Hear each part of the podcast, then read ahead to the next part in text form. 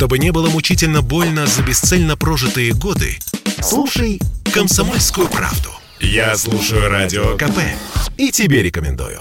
Московский городской суд постановил закрыть правозащитный центр «Мемориал». Сразу уточним, здесь и далее. Речь идет об иностранном агенте, а сама организация решением Верховного суда ликвидирована на территории России. В Международном мемориале говорят, что занимаются исследованием репрессий в СССР, реабилитацией жертв и помощью их семьям. В правозащитном мемориале заявляют, что оказывают юридическое консультирование, помогают беженцам и политзаключенным.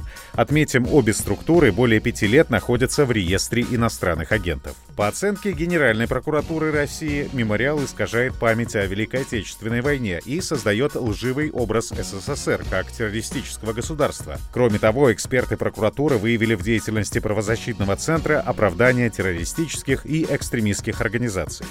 Адвокат правозащитного центра «Мемориал» Михаил Бирюков заявил, что подаст апелляцию на решение суда.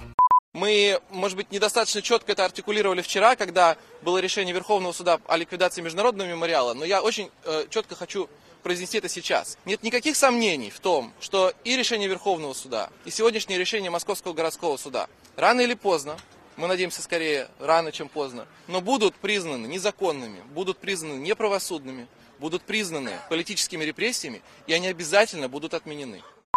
Политик и публицист Егор Холмогоров вот так прокомментировал деятельность указанной организации.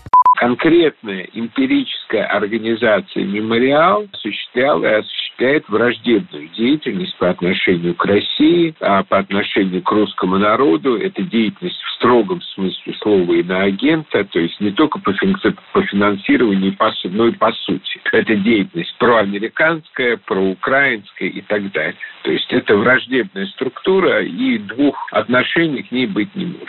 С публицистом не согласен глава правозащитного центра «Мемориал» Александр Черкасов. Если бы нас не закрыли, это бы означало, что мы правы тем, что ведем списки политических заключенных и всей нашей остальной работы. Но сегодняшнее решение принято, очевидно, по политическим мотивам. А прокуроры сегодня вывалили список претензий, начиная от наблюдения на Донбассе за так называемым референдумом в 2014 году, ну и кончая мониторингом политпреследований и помощью задержанным на митингах, э, работой нашим сотрудничеством с ОВД-Инфо. Вот все это наша деятельность правозащитная, за которую нас по политическим мотивам закрывают. В свою очередь, депутат от КПРФ Александр Ющенко в разговоре с политическим обозревателем «Комсомольской правды» Александром Гамовым отметил, что «Мемориал» вел откровенную антисоветскую деятельность. Мемориал, в первую очередь, организация, ну, во многом проводила определенную антисоветскую, в том числе и деятельность. Ее политика была, мягко говоря, направлена на очернение нашей истории. Глава Совета по правам человека в России Валерий Фадеев считает, что мемориалу надо позволить и дальше сохранять память о жертвах репрессий, но обязательно устранить нарушения, которые выявила Генпрокуратура. Александр Фадеев, Радио КП.